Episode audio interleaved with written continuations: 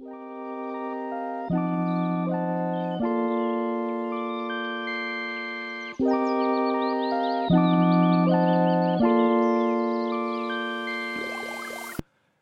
大家好，欢迎大家收听九零四九零谈，我是你的主持人 Y Y。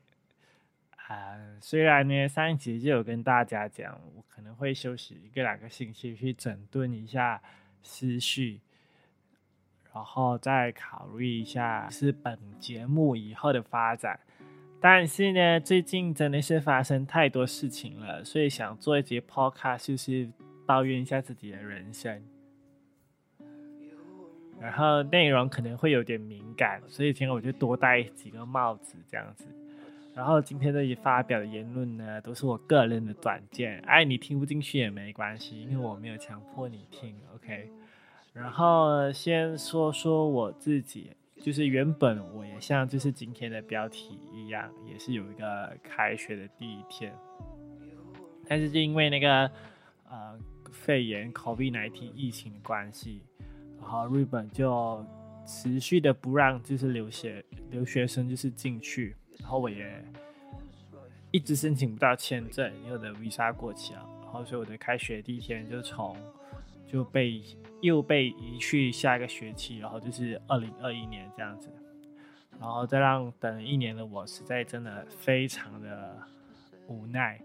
然后虽然满心脏话，但是也真的没地方发泄。因为我知道，就是这个世界上影响的不只是我，就是世界各国到处都有很多因为疫情而无法出国留学的学生，然后我可能只是当中其中。好了，就不说这些晦气的事情。然后相信大家也知道，就是大学开始的时候，校园总是充满就是青春的气息，然后。一扫就是学长姐在期末的时候、期末考时候的底气呀。然后最近呢，就是不同大学各个大学的那个交流班也非常的热闹，像什么各种选课啊、征友啊、大学排名啊，各种花边新闻就层出不穷。今天呢，我就来跟大家就是分享一下，哎，这几天我看到比几个比较有趣的新闻。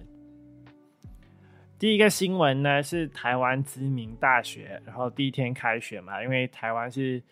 啊，应该是十四号第一天开学嘛，是这个星期的星期一第一天开学。然后这个知名大学因为选课系统阻挡阻阻挡不了那些大一新生的那些青春洋溢的气息，然后呃挂掉，然后校方就因此被全校的师生就是围剿了一番。就是虽然就是每个学校的选课方式不一样，但这个大学就是因为它的人数也很多，然后选课也相对自由，然后整个选课就很复杂。然后跟我据我所知，跟马来西亚的一些大学啊的那个选课的方式是有一些差别的。就是在马来西亚，大部分的那些大学的必修课，也就是那些 core，就是学校都会帮忙规划好。然后你在大一的时候呢，就会上这些哎这些课，然后上完过后呢，大学就会再帮你大二时候就可能再帮你规划一些比较进阶的课程。然后至于就是学生本身自己可以选的课呢，大部分就是一些通识课啊或者语语言课之类的，就是一些通识课和语言课之类的。如果说你想修可能呃外系或者其他系的课程，就限制比较大或比较麻烦这样子。在台湾的大学，尤其是那个选课系统出问题的大学，选课就是非常的自由。基本上呢，就是就算你是大一，你可以完完全全的去安排自己的课表、课表。然后自由到什么程度，就是呃，如果你想要，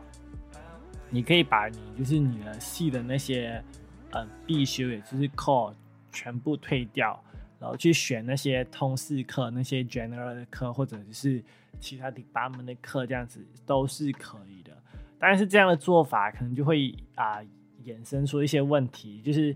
呃，example 就是你可能要明年才能修那些课，然后你可能就会跟你的学弟妹一起修，然后再跟学弟妹修课时候，如果你想要做什么 group project，然后你身为学长姐的时候，可能压力会比较大一些，因为学弟妹可能会啊。不自觉的依靠你这样子，嗯，就觉得压力山大。不，除非你想要转系，或者你有什么 double major 的规划，而你选那些外系的课，那就啊另当别论啊。还有就是很多状况，像你可能因为就是你把这些课退掉，然后你明年想修的时候，因为因为撞堂啊或者挡修啊之类很多问题这样子，然后就搞得你很麻烦。所以在选课之前呢，就是你要先做好规划，这还蛮重要的。至于那个选课系统的锅呢，我觉得可能学校也是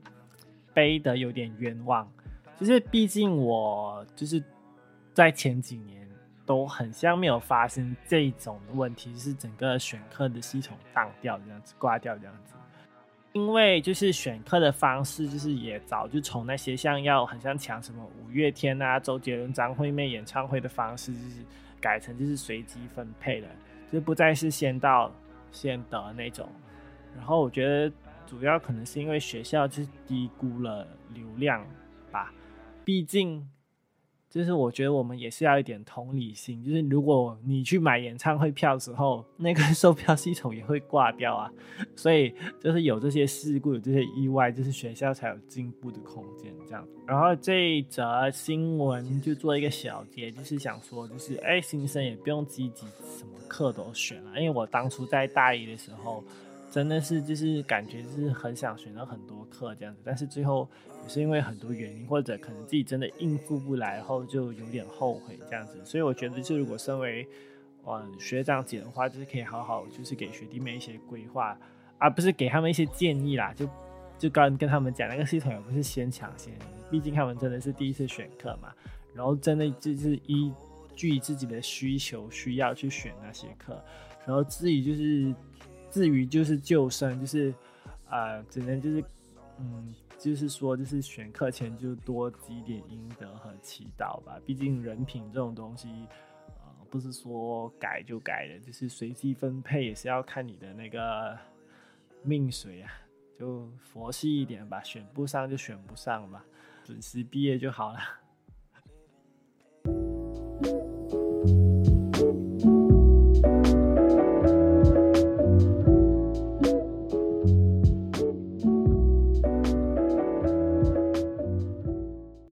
第二则新闻呢，则是发生在马来西亚的，就是前阵子应该是有啊，我忘记是什么行业的，就是业务员，就是可能为了流量和吸引下线，就发了呃一篇就是关于哎大学学历不重要的 post，然后这件事就引起了轩然大波，我是不知道那个人有没有成功，就是吸引到下线了。不过我觉得他应该就是被网上的就是各路的大神啊，然后炮轰的不成人样这样子。呃，在古雅典就是一个著名的政治家 Solon，他曾经讲过，就是活到老学到老，就是你在网上就是发那些哎大学学历不重要的 post，如果现在年轻人想学一个专业，然后你去跟人家讲，哎你不用读书也可以，就是很好这样子，然后我觉得这样子。我我就觉得这样子有点不正确，不不恰当，应该讲不恰当，因为就是你自己不读也不用误人子弟吧，把硬硬是把自己的观念就是套在别人的身上这样子，也许真的就像那个帖子里面讲一样，你可能就是嗯放弃了就是马大的学生生涯，然后真的让你月入过万，然后你突然觉得自己很成功，然后想让别人。追寻你自己的脚步，但是你又不能 guarantee，就是哎，人家去当你的下线就保证人家月入过万，那你就随随便便的教唆人家放弃学业，然后如果人家放弃学业过后就是一事无成，你要负责人家的下半生的。然后如果要讲大学学历重不重要，我觉得我最近的那个感触可是蛮多的。就是我就简单跟大家就是分享，因为我最近遇到的实际经验，好了啊，就是前面有说嘛，就是我的开学日原本从就是二零一九年，然后被移到二零二零年，然后再到二零二一年，所以呢，就是除了就是现在这个伟大的 podcast 事业之外，就是我我也想说，哎，就是如果哎，反正都没没读书，我就想说，哎，我可以找一些可以养活我的工作这样子。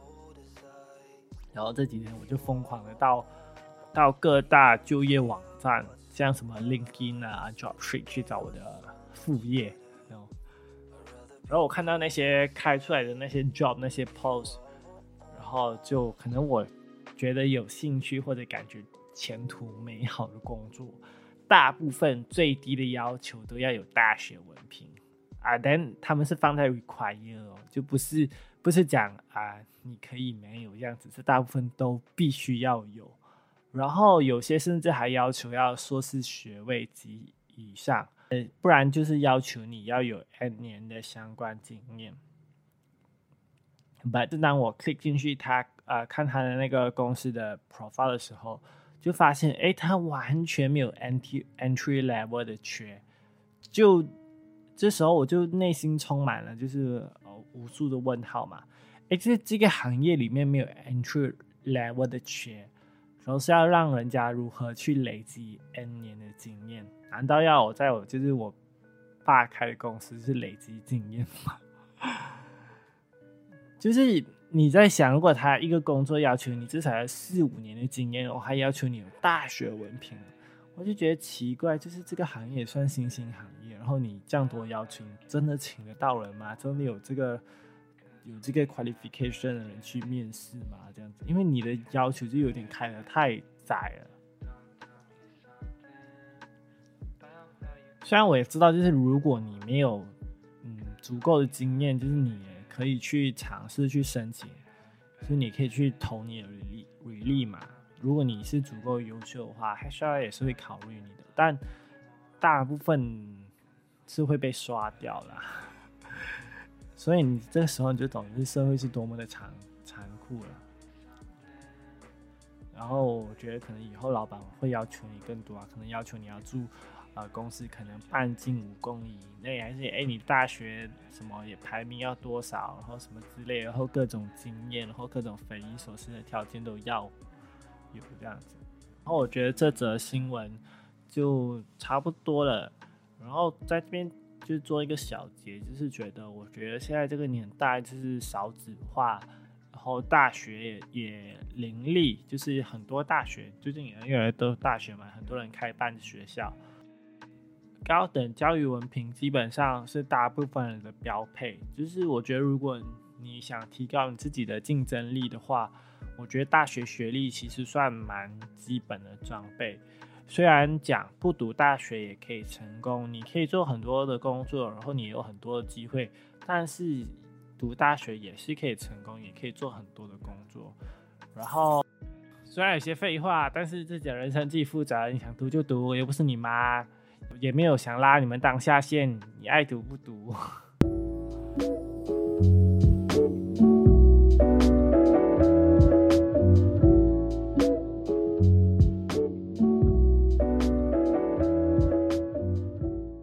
然后呢，最后一则新闻就是啊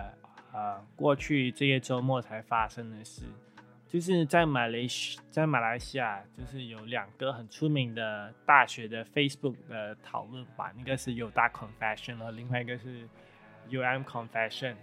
然后上面就有网民分别制作了，就是马来西亚公立跟私立大学的鄙视链，然后放了上去。基本上这个鄙视链就是依据就是大学的国际排名做了一个类似那个全食物链的那个呃 chart 这样子。然后你要知道，就在前前几年哦，就是那时候我们那些大学可都是很佛系的，就是也没有要争什么大学排名。但是这几年就很像坐火箭、坐飞机这样子，那个排名就一直升升升升升。然后前几个月嘛，然后那个 QS ranking。也公布了就是最新的排名，然后马来西亚那个有那个马大，就因为就是排名大跃升，然后全校放假一天。其实我是觉得啦，就是大家自己做一些 chat 啊，然后拿来同文层取暖一下，寻找一些自我认同感，我是觉得无伤大雅的。这些排名怎样讲都还是有一定的参考价值嘛，虽然说它不代表全部啊。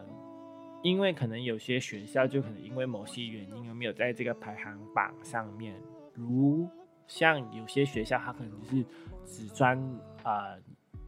专专注在，可能有些学校就可能只专注在某个领域的发展，然后它可能某个领域特别突出，但因为它不是那些综合型的呃学校或者规模比较小而无缘这些国际的排行榜。至于题外话，就是我本身是觉得一所高等嗯学府，呃，就是这些学校的排名、学术的东西以外，我觉得那个学校的学风也是蛮重要的。啊，就是虽然你的学校可能排名很高，但是学风如果不适合你的话，我觉得你可能不会很满意自己的大学生活这样子。啊，像前几集的。来宾老曹就有跟我分享过，就是他在大学的时候有幸到那个香港的大学去交换，然后他就觉得，哎，香港的他去交换的那所大学的学风很棒，因为他在那边选的课，他就觉得教授有做好就是教育的本质，就是在教课的同时，会让学生就是吸收知识，也让学校就是让学生有机会就是呃大脑激荡。然后让读书的方式、教育的方式不只是就是嗯典型的亚洲的填鸭式教育这样子。另外，像京都大学的学风就是以超级自由而闻名，就是，如果你有听过的话，应该知道，就是他们毕业生可以在毕业典礼时候任意的 cosplay，你想 cosplay 成什么不知火舞啊，什么都行。然后给自己的大学生涯有更难忘，就是我觉得还蛮不错的，因为就是这个学生生涯是属于学校学生自己的嘛，其实学校方不用有太多的形式去局限，说一定要穿的什么西装领带这样子，我就主要还是学生对自己的人生负责就好了。然后除此之外，就是那个大学也让就是学生自己去管理自己的学生宿舍。然后学生也时常因为各种不公平的待遇啊，然后而挂这大布条，然后就很像思维这样子。这这，我觉得这个学风我觉得蛮有趣的。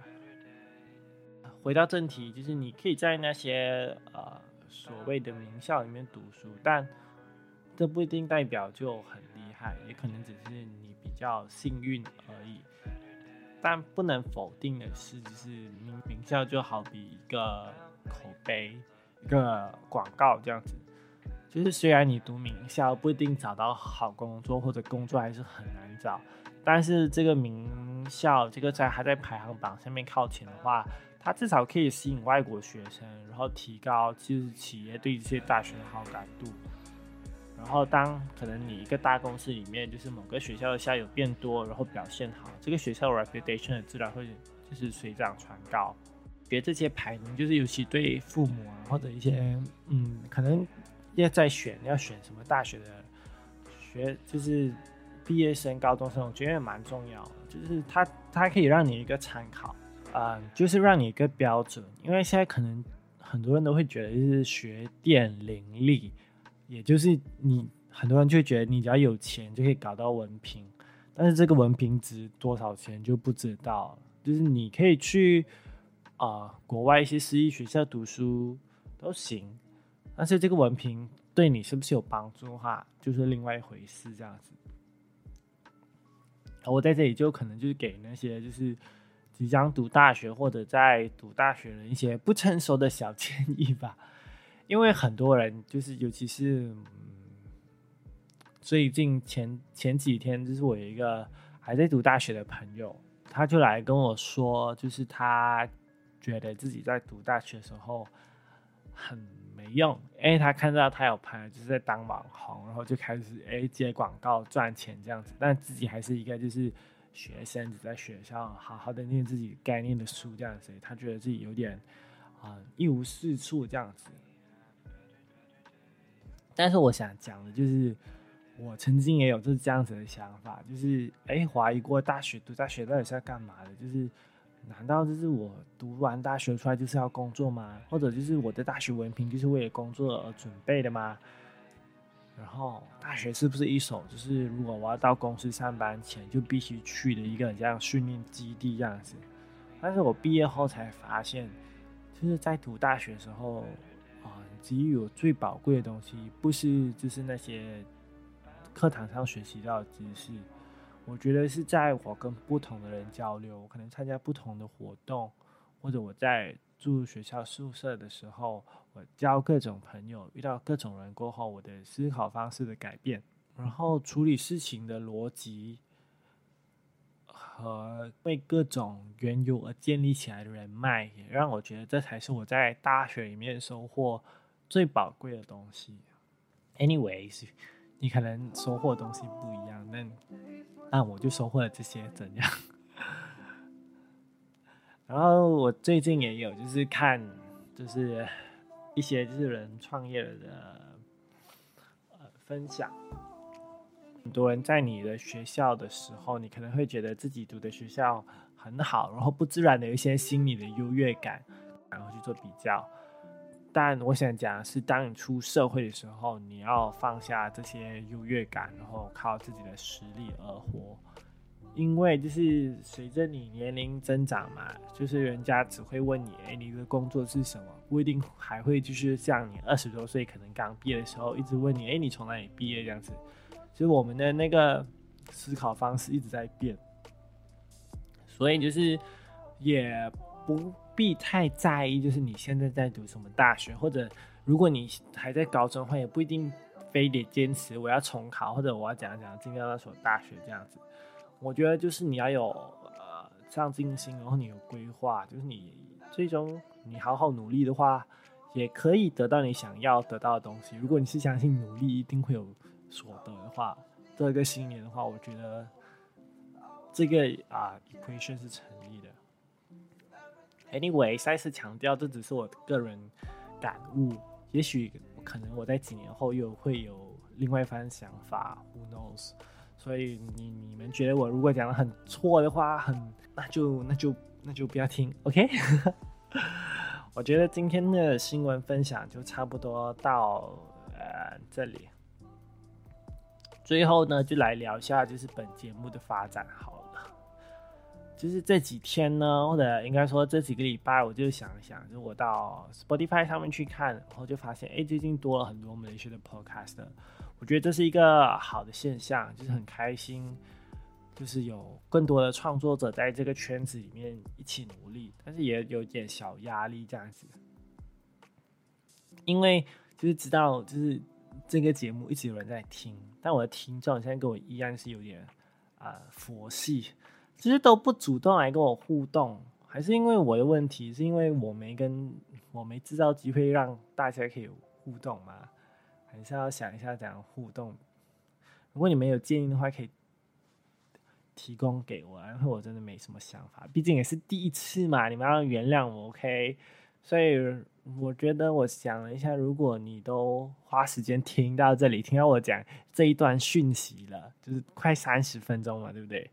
所以如果你在你是用 Apple Podcasting 的话，你就给去评分，OK？就算是 criticize 我的也无所谓，我也虚心接受这样子，好不好？如果你是在其他平台或者在 IG，你可以去纠正我，哎，你讲的这个不对啊，或者去敲敲我，我会跟你打招呼的。让我知道是谁在听嘛？你们不要全部都这样，就是听完了，然后又不跟我讲，然后每次也不知道你们爱听什么，对不对？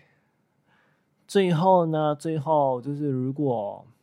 你觉得哎听到很有趣，然后想跟我一起录 podcast 的话，或者合作的话，或者有什么好工作想介绍给正在找工作的我，就啊来 DM 我，一定要 DM 我，在我的 i Instagram DM 我，然后希望嗯。就今天就差不多啦，希望大家这个星期都一切顺利，拜拜。